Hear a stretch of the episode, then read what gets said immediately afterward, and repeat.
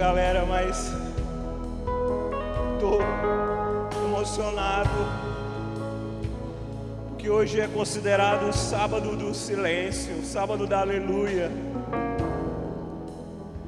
E hoje foi o dia, não o dia exato, mas nós comemoramos esse final de semana, a Páscoa.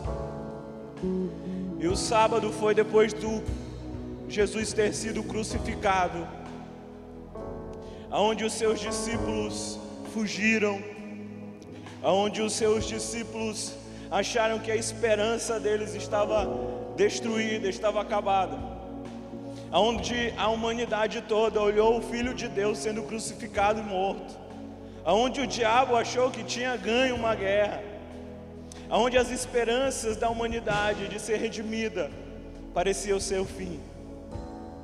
Mas a mensagem que o Senhor colocou no meu coração, quando eu passei hoje um dia que não foi muito legal, mas é que, mesmo que a tristeza dure essa noite, mesmo que o choro possa durar essa noite, no domingo pela manhã, domingo pela manhã, Jesus Cristo ressuscitou. Ele é a razão de estarmos aqui, Ele ressuscitou, e porque Ele vive, eu posso crer no amanhã. Eu não me considero um bom pregador, eu não me considero alguém que tem algo espetacular para falar para você, mas eu me considero alguém que chora na presença do Senhor. O meu coração ainda é apaixonado por Jesus, a minha vida ainda é para queimar por Ele. Estamos aqui hoje com poucas pessoas no auditório, mas nós viemos queimar para Jesus, nós viemos queimar ao vivo, um burn live nós viemos queimar para Jesus. E a mensagem dessa noite está em Ezequiel, no capítulo 37. É uma mensagem muito conhecida. É algo que muitas pessoas já leram e releram muitas vezes, e talvez você já viu alguém falar a respeito disso, mas eu queria lembrá-lo nessa noite, nesse sábado à noite que Jesus ainda é o mesmo. E eu não posso deixar de comentar aqui que hoje são 11 dias do mês de abril de 2020, às 19 e 13 horas, e existem 401, 323 pessoas, 401 mil 323 pessoas que foram curadas em o nome de Jesus. Eu queria deixar claro hoje, 11 dias do mês de abril de 2020, 401 pessoas, 401 mil pessoas, 323 foram curadas daquilo que está tentando tirar a nossa paz. Aleluia. Eu quero acender uma chama de esperança em você. A mensagem e as boas novas do Evangelho continuam o mesmo. Eu queria dizer também nessa noite que eu amo a minha Bíblia. Eu amo a palavra de Deus, eu amo aquilo que Deus tem para mim através das Escrituras, eu sou apaixonado por ela. Eu amo a minha Bíblia, a minha Bíblia é sagrada para mim. E da capa ao final dela fala a respeito de Jesus e daquilo que ele tem feito, aquilo que ele fez e aquilo que ele vai fazer. Todo o poder de Deus está naquela palavra, e cada vez que eu leio aquela letra, o Espírito Santo se move dentro de mim, trazendo vida, trazendo graça, trazendo misericórdia e me colocando em um caminho, alinhando a minha verdade a verdade do homem é relativa, mas a verdade de Deus é absoluta. E a minha verdade relativa se choca com a, a, verdade absoluta de Deus. E a minha verdade, ela tem que ser colocada embaixo da verdade de Deus. A verdade de Deus cobre, porque Ele é o Rei dos Reis. Ele é o sacerdote dos sacerdotes, Ele é o Senhor dos exércitos, Ele é quem comanda a minha vida.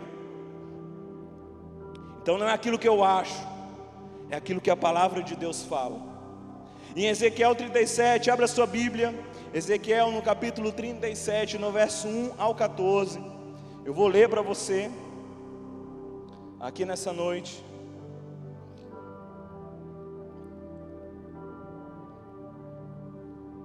E a palavra do Senhor diz o seguinte: A mão do Senhor estava sobre mim, e por seu espírito ele me levou a um vale cheio de ossos. Ele me levou de um lado para o outro, e pude ver que era enorme o número de ossos no vale, e que os ossos estavam muito secos. Em outra versão falam sequíssimos.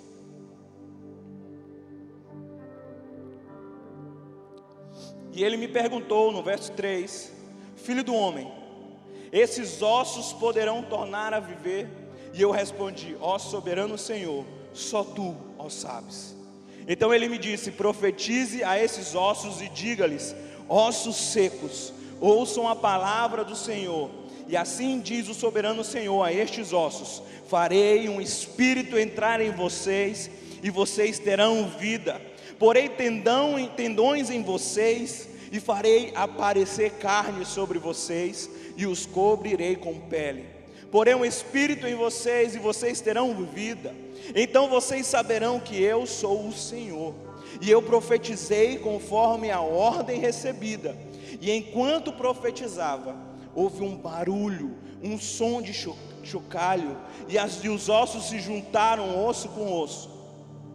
Então eu olhei, e os ossos foram cobertos de tendões e de carne, e depois de pele, mas não havia espírito neles. A seguir ele me disse: profetize ao espírito, profetize, filho do homem, e diga-lhe: Assim diz o soberano Senhor: Venha desde os quatro ventos, ó Espírito, e sopre, de, sopre dentro desses mortos para que possam viver. Profetizei conforme a ordem recebida, e o Espírito entrou neles, e eles receberam a vida e se puseram de pé. Era um exército enorme, em um nome de Jesus. Eu vou ficar por aqui no verso 10. E a primeira coisa que me chama nesse texto, meu amigo,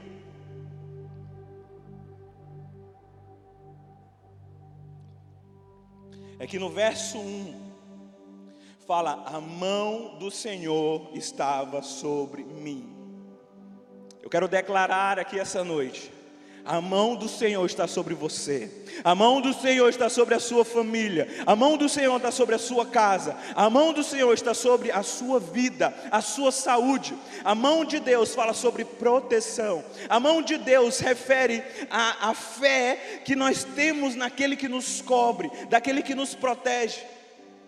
E algo interessante da fé é que a fé ela vem por ouvir e ouvir a palavra de Deus, das revelações que nós temos a respeito de Deus. Essa fé, em, em Hebreus, não, em Efésios, Efésios no capítulo 6 fala que a fé é o nosso escudo.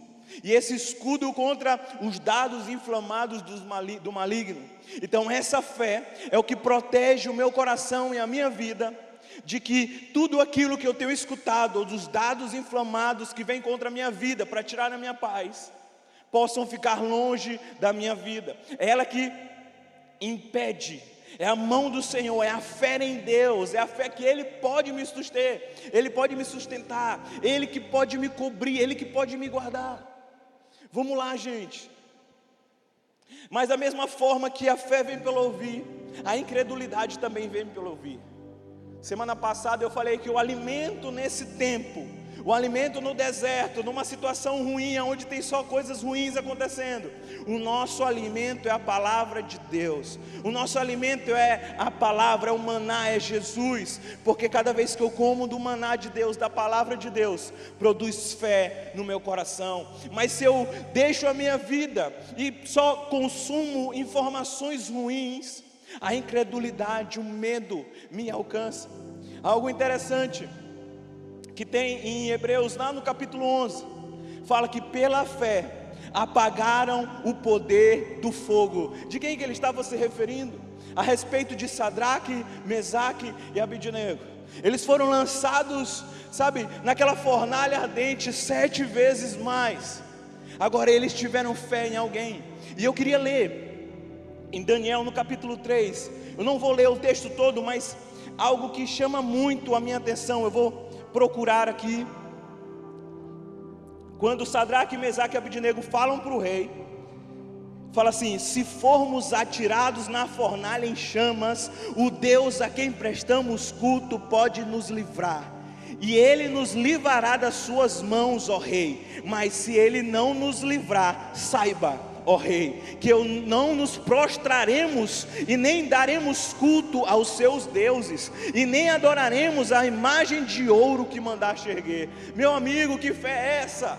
Que fé é essa? Olhou para Nabucodonosor e falou: Olha, eu posso ser lançado, Deus vai me livrar. Agora eu te digo uma coisa: se Ele não me livrar, mesmo assim eu não vou adorar a imagem, mesmo assim eu não vou deixar a incredulidade entrar no meu coração, mesmo assim, mesmo assim, eu vou permanecer na fornalha. Agora, Hebreus fala que pela fé eles apagaram o poder do fogo. Irmão, eles creram, mas o fogo permaneceu aceso. Mas o poder de queimar, o poder do fogo de trazer medo, desespero, foi anulado pela fé que eles tinham. Vamos lá, você está conseguindo entender o que eu quero te falar aqui essa noite? Talvez você está em casa, está desesperado, mas eu quero dizer uma coisa: a sua fé tem o poder de apagar, de apagar o poder do Covid-19. O Covid talvez não vá sumir, não vai sumir de hoje para amanhã, mas se o seu coração estiver cheio de fé, o poder de desespero, o poder de medo, vai ser apagado da sua vida agora, em nome de Jesus. Vamos lá, gente, vamos lá, gente não apaga as circunstâncias, mas central é o seu coração, dele procede todas as coisas. De todas as coisas guardai o teu coração. Ah, vamos lá. Que Jesus guarde o teu coração hoje com uma palavra de fé. Uma palavra hoje que traga esperança à sua vida. Uma palavra hoje que mude, sabe, um medo recorrente. Essa semana, diversas vezes o medo tentou bater na minha porta. E diversas vezes eu tive que entrar no meu quarto, eu tive que buscar de Deus, falar: Senhor, está acontecendo isso. E Senhor vinha, mas eu sou isso. Está acontecendo isso, mas eu sou isso. Senhor, mas tem morte no mundo, mas eu sou a vida. Eu sou o caminho, eu sou a verdade. Vamos lá, gente. Existe um escudo para você hoje a fé em Deus, a fé na mão de Deus sobre a nossa vida. Agora, essa fé também aponta para Jesus, cara. Ele que está sentado à destra de Deus, é a mão de Deus, é quem nos sustenta, que nos salva. Quem nos sustenta e quem nos salva é Jesus. É nele que nós existimos, nos movemos e vivemos. É nele que nos tem a salvação. É nele, é as mãos de Deus, a mão de Deus é o próprio Jesus. Vamos lá, gente. E eu não tenho como vir aqui essa noite, no sábado de silêncio, de aleluia, e não dizer para você que Jesus é apontado em Ezequiel 37. Jesus é apontado como sendo a mão de Deus sendo a ótica de Deus. E o segundo ponto é: Ele me levou para um lado e para o outro, no verso 2. Ele me levou de um lado para o outro e pude ver que era enorme o número de ossos. O número de ossos no vale e que os ossos estavam muito secos. Ele me perguntou, filho do homem, esses ossos poderão tornar a viver? E eu respondi, ó soberano Senhor, só tu, ó sabes. E o que me chamou a atenção é, ele me levou de outro lado, de um lado para o outro, e eu pude ver. O que você está vendo durante esses dias? O que você está vendo? Eu percebi em Ezequiel que existiam duas óticas aqui. A ótica de Ezequiel era: o que você está vendo, Ezequiel? Eu estou vendo um vale de ossos secos e um vale muito seco, sequíssimos. Mas existia também a ótica de Deus. E qual é a ótica de Deus? A ótica de Deus, ela não se perde em um momento da história.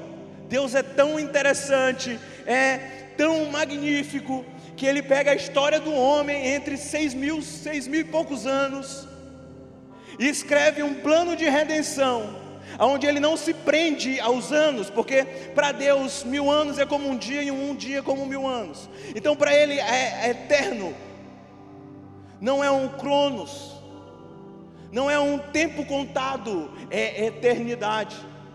Então qual é a ótica de Deus? É Deus já estava olhando. Assim está para você, mas para mim é um exército cheio de vida. O que você está vendo hoje nas notícias e as coisas não é a ótica de Deus, é a sua ótica. E Deus já está vendo o equibalo após essa estação. Deus já está vendo a, o avivamento após essa estação. Deus já está vendo a igreja se levantando como nunca antes, porque ela não se ele não se detém, a ótica de Deus não se detém ao momento de uma história humana, mas ele já sabe o final e você já sabe o final. O Cordeiro venceu. Vamos lá. O Cordeiro venceu, meu amigo. O Cordeiro venceu. O Cordeiro venceu, é por isso que nós estamos aqui. A ótica de Deus para um vírus é: o Cordeiro venceu. A ótica de Deus para a economia do Brasil: o Cordeiro venceu. O plano deu certo. Ele já concluiu, ele já finalizou, foi tudo perfeito, porque Jesus é suficiente. Ele já fez, ele já cumpriu. Vamos lá, você está feliz ainda? Existe uma ótica de Deus para aquilo que você está vivendo, e Deus te pergunta: o que você está vendo? Então vamos pro, profetizar, para transformar a ótica que eu estou vendo para a ótica que Deus está vendo. E no verso 4 ele fala assim: Então ele me disse: Profetiza a esses ossos e diga-lhes: Ossos secos, ouçam a palavra do Senhor. Assim diz o soberano Senhor a estes ossos: Farei um espírito entrar em vocês, e vocês terão vida. E porei tendões em vocês, e farei aparecer carne sobre todos, e cobrirei com pele. Porém, um espírito em vocês, e vocês terão vidas, então vocês saberão que eu sou o Senhor. E Ezequiel fala: Então eu profetizei conforme a ordem recebida, e osso com osso foi se ajuntando, e houve um barulho, um som de chocalho, e os ossos se juntaram, osso a osso. Eu quero desafiar você agora, na sua casa, a pegar a palavra de Deus, para pegar o plano de redenção e salvação do Senhor, para pegar aquilo que foi instituído nos mais altos céus, que é a vontade de Deus, profetize sobre você agora, profetize sobre a sua família, profetize sobre os seus amigos, sobre os teus pais, sobre os teus avós, sobre aqueles que estão ao teu redor, sobre os médicos. Vamos lá, gente, vamos lá, vamos lá. Eu profetizo sobre você agora. A vontade de Deus que é boa, perfeita e agradável. Eu profetizo sobre você a vida no Espírito Santo de Deus. Eu profetizo sobre você vida, onde todo medo seja preenchido agora com alegria, fé no Espírito. Eu profetizo, eu profetizo, e profetizar é isso, é você trazer os dos mais altos céus a vontade de Deus sendo estabelecidas nessa terra, é você trazer a verdade de Deus sobre você. Olha, olhe para mim, look in my eyes. A vontade de Deus para você é Jesus. A verdade de Deus para você é Jesus. Vamos lá. Vamos lá. A verdade não é aquilo que você pensa de você, a verdade não é aquilo que as pessoas pensam de você, mas a verdade de Deus para você é Jesus, o Cristo. Vamos lá, vamos lá, vamos lá. Deus é bom, o seu plano é perfeito. Então profetize sobre a sua casa. Pegue a sua Bíblia, pegue a sua Bíblia, abra nos Salmos e profetize sobre o seu lar. Vamos lá, pegue os salmos, pegue a palavra, pegue as promessas e profetize sobre você: nenhuma peste me pegará. Vamos lá, todas as coisas cooperam para o bem daqueles que amam a Deus. Existe uma boa, perfeita e agradável, eu tomo posse dela, da vontade de Deus na minha vida. O Senhor é o meu pastor e nada vai me faltar. Vamos lá, eu elevo os meus olhos ao monte, e de onde virá o meu socorro? O meu socorro vem do Senhor que fez os céus e a terra. Essa é a vontade de Deus, essa é a profecia de Deus sobre nós. É vida, vida. E o que é interessante, no verso 8 ele fala: Olhei, e os ossos foram cobertos de tendões e de carne, e depois de pele, mas não havia espírito neles.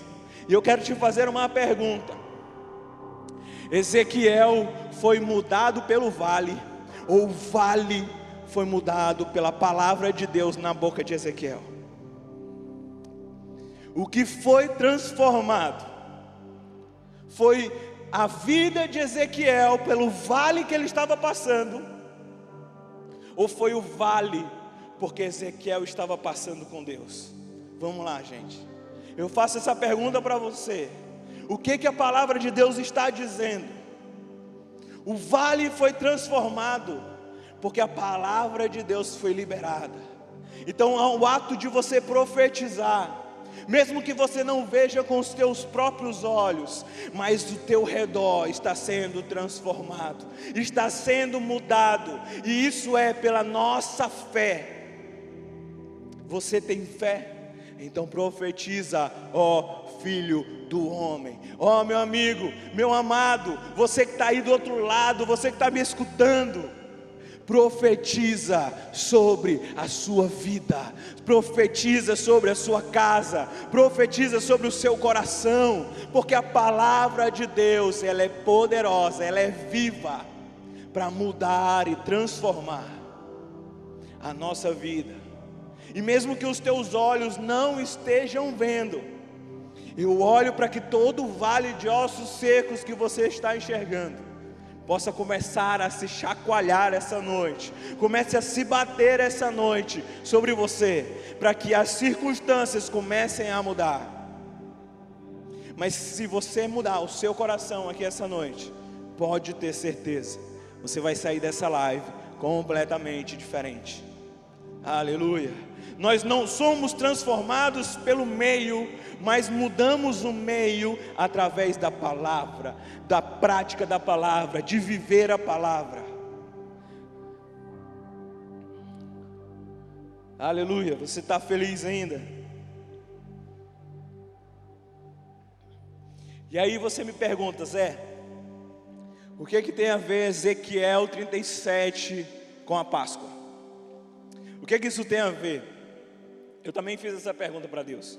Falei, Senhor, tu está me dando uma palavra top, gostei, fui muito ministrado. Mas o que isso tem a ver com a Páscoa? Eu sei que amanhã, amanhã à noite, às 5 horas da tarde, o pastor Marcílio vai ter uma palavra a respeito de Páscoa. não vou entrar nesse assunto. Mas o que eu quero te dizer aqui essa noite é que o vale de ossos secos era a humanidade. O vale de ossos secos era a nossa vida.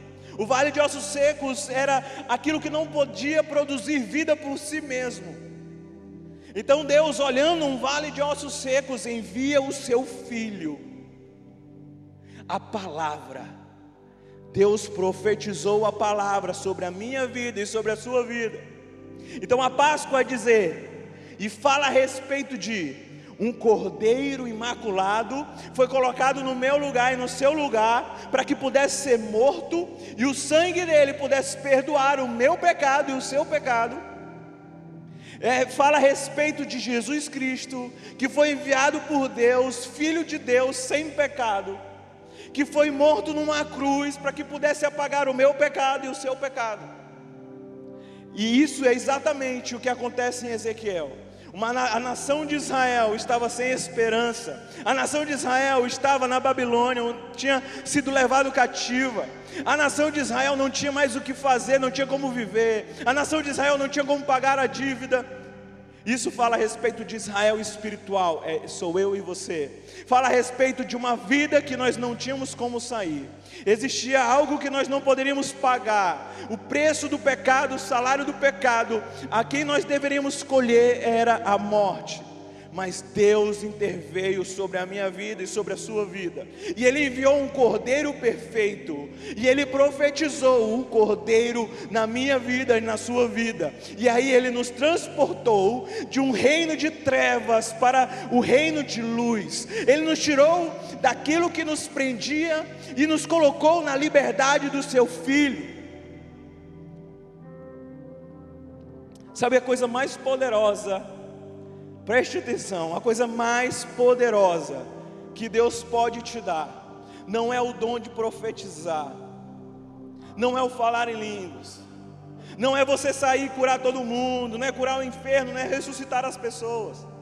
O maior poder que Deus pode te dar não é uma igreja relevante, não é ser um bom pregador, não é saber orar, é ser filho.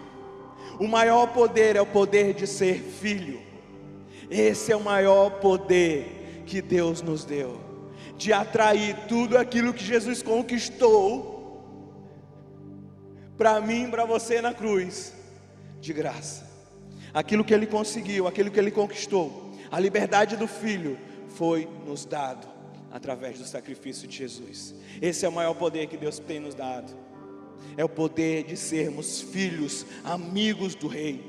Em 1 Pedro no capítulo 1, no verso 18 ao verso 21, fala o seguinte: Pois vocês sabem que não foi por meio de coisas perecíveis, como prata ou ouro, que vocês foram redimidos da sua maneira vazia de viver, transmitida por os teus antepassados, mas pelo precioso sangue de Jesus como de um cordeiro sem mancha e sem defeito, conhecido antes da criação do mundo e revelado nestes últimos tempos em favor de vocês. Por meio dele, vocês creram em Deus, que o ressuscitou dentre os mortos e o glorificou, de modo que a fé e a esperança de vocês estão em Deus. Aleluia. O sangue de Jesus tem poder. Eu gosto dessa frase dos meus amigos pentecostais.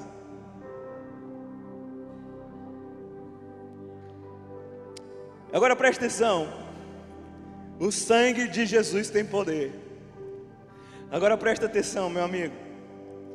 Em Apocalipse fala que esse sangue, ele não é uma arma usada, ele é o sinal da vitória. Eu não preciso pegar o sangue como arma. O sangue que foi colocado.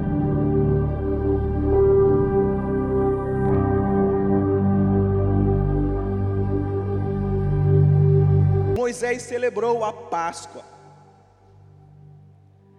Não quer dizer que era uma arma contra um anjo da morte, mas era um sinal da vitória de Cristo na cruz sobre a morte. Esses dias eu fiz uma ligação com o Lucas, eu queria conversar com ele algumas coisas. E uma coisa que ele falou que marcou meu coração é: Deus gosta de usar matérias-primas. E a matéria-prima que Deus usou foi a morte. E através da morte ele gerou vida através da ressurreição de Cristo. Deus é um Deus que pegou a morte, o único inimigo que o homem não tinha vencido, e colocou debaixo dos, teus, dos pés dele, colocou debaixo dos pés da igreja, e hoje, através de Jesus, nós não passamos pela morte. Não é que nós não vamos morrer fisicamente, mas o que é reservado depois é a eternidade com Ele. Isso é uma boa nova para você se alegrar hoje. Agora, o sangue de Jesus, ele não é uma arma. O sangue de Jesus é a vitória. O sangue de Jesus é o sinal da vitória. Agora, se você percebe, no verso 8, ele fala: os ossos foram cobertos e os tendões, mas não havia espírito. Jesus nos tirou de uma vida de escravidão e pecado, mas Ele teve que subir, e Ele nos deixou o Espírito Santo de Deus. Jesus nos tirou da vida, mas permanecer em santidade, permanecer no caminho, agora era obra do Espírito Santo de Deus na minha vida e na sua vida. A gente não apenas sai das práticas erradas, mas nós somos ungidos pelo Espírito, nós somos preenchidos pelo Espírito, e aí sim se levanta um grande exército de Deus, chamada família espiritual, chamada, sabe, a igreja do Senhor, chamada sua noiva. Hoje você não é apenas um membro, mas você é um soldado de Jesus. Você faz parte de uma tropa de Cristo. Você faz parte de um exército do Senhor. Você não faz parte apenas de algo que é passivo, mas você faz parte de algo que é ativo. Quando Jesus fala que as portas do inferno não prevalecerão contra a igreja do Senhor, Ele não está falando que o inferno vem à igreja, mas a igreja bate na porta do inferno, a igreja bate e clama as almas que estão morrendo, as almas que estão lá, porque a igreja recebeu a autoridade do Filho de Deus. Sabe, a palavra fala que o, o inferno, as chaves do inferno estão nas mãos de Jesus. Então eu não preciso olhar para o inferno para pedir os meus amigos. Eu olho para Jesus em oração e peço: Senhor Jesus, Tu que detém a chave do inferno, eu clamo pela vida dos meus amigos, dos meus familiares, daqueles que eu gosto, daqueles que eu, que eu amo, daqueles que estão sofrendo. Você não é passivo, você é ativo, você é aquele que está fazendo, aquele que está batendo, aquele que está conquistando o Espírito do Senhor está sobre mim. Vamos lá, alguém. E Ele me levará a pregar as boas novas, a libertar os cativos, a curar os enfermos. O plano de Deus ainda está ativo. O avivamento ainda vai vir. O avivamento já está acontecendo dentro do nosso quarto. Jesus está chacoalhando os ossos mortos do nosso coração e alinhando para que ele se possa formar um exército de Deus no mundo, o exército de Deus na igreja, o exército de Deus nessa geração, o exército de Deus precisa se levantar depois dessa estação de deserto, porque vai chegar a época, vai chegar a promessa, vai chegar a terra prometida. E eu quero te dizer uma coisa: vamos precisar conquistar nós vamos precisar conquistar, nós vamos precisar ir para as ruas, nós vamos precisar ajudar, nós vamos precisar. Você está feliz ainda? Ezequiel 37 fala a respeito do plano de salvação de Deus. E ele usa um homem como eu e como você, para que atraiamos as palavras certas através da nossa profecia. Profetizando o que, Zé? Profetizando vida num tempo de morte. Que Deus te abençoe, que Deus te abençoe durante esses dias, que Deus te abençoe, que você saia daqui completamente diferente dessa live, completamente diferente, completamente diferente da maneira que você entrou. E eu não posso encerrar esse momento sem fazer um apelo para você. Talvez você está me escutando, talvez você está me vendo. E nunca orou ao Senhor entregando sua vida para Ele. Talvez você está sofrendo durante esses dias, durante é, esse período na sua vida. Talvez você está passando por alguma situação difícil. E você entendeu através dessa mensagem que Jesus tem uma palavra de vida para você que você já está cansado de viver a velha vida preso em coisas, mas que a partir desse novo começo que Jesus tem para você, você está disposto a viver a nova vida em Cristo. Então eu quero orar e fazer uma oração. E se você vai fazer essa oração comigo pela primeira vez, eu quero que você escreva o seu nome no chat aí do YouTube. Eu quero saber que você, sabe, aceitou Jesus no seu coração. Talvez se você andou distante dos caminhos do Senhor, mas Jesus falou com você agora. Então eu vou orar para que você entregue a sua vida também para Jesus e possa caminhar novamente com Ele. Então nós vamos orar para encerrar e eu vou orar para todos os que estão assistindo, para que Deus mude a nossa realidade de hoje para amanhã. E que amanhã a gente nasça, sabe, a gente acorde com o coração tão alegre e tão feliz em saber que Jesus Cristo morreu, mas ao terceiro dia ele ressuscitou. Ele ressuscitou. Você quer uma boa notícia hoje? Jesus Cristo, aquele que foi pendurado no madeiro por minha causa e por sua causa, sabe, ele que foi colocado numa cruz que não cabia a ele, uma cruz que não era para ele. Ele morreu sim pelos nossos pecados, mas ressuscitou por amor, por mim e por você. Então feche os seus olhos aonde você está. Repete comigo algumas palavras e peça para o Senhor. Não repita só por repetir, mas entenda o que você está falando. Sabe, a palavra de Deus fala que aquele que confessar com a boca e crer no coração, este recebe a Jesus. Então nós vamos, vamos falar com a nossa boca, mas também você tem que crer no seu coração que Jesus Cristo é o teu Senhor e o teu Salvador. Então, se você está aí, repete comigo: Senhor Jesus eu te aceito e eu te recebo como meu único e suficiente Salvador. Deus, perdoa os meus pecados, perdoa tudo aquilo que eu fiz de errado, mas a partir de hoje eu decido entregar a minha vida a Ti, Jesus. Por favor, escreve o meu nome no livro da vida e que eu mude e comece a viver aquilo que tu escreveu a meu respeito. Eu também volto, Senhor, caminhos que o teu Senhor tem colocado para mim. Eu abandono os caminhos que eu coloquei para mim mesmo, mas a partir de hoje eu retorno à casa do meu pai, e eu sei, eu tenho a certeza que o pai é bom e ele está de braços abertos para me receber. Apaga tudo o que eu fiz de errado, e que a partir de hoje eu possa viver uma nova vida em Jesus. Em o nome de Jesus. Amém. Se você está orando isso pela primeira vez, eu quero conhecer você. Coloque aqui no chat. Eu quero dizer mais uma vez: eu estou morrendo de saudade de vocês. Eu amo vocês, eu amo minha igreja.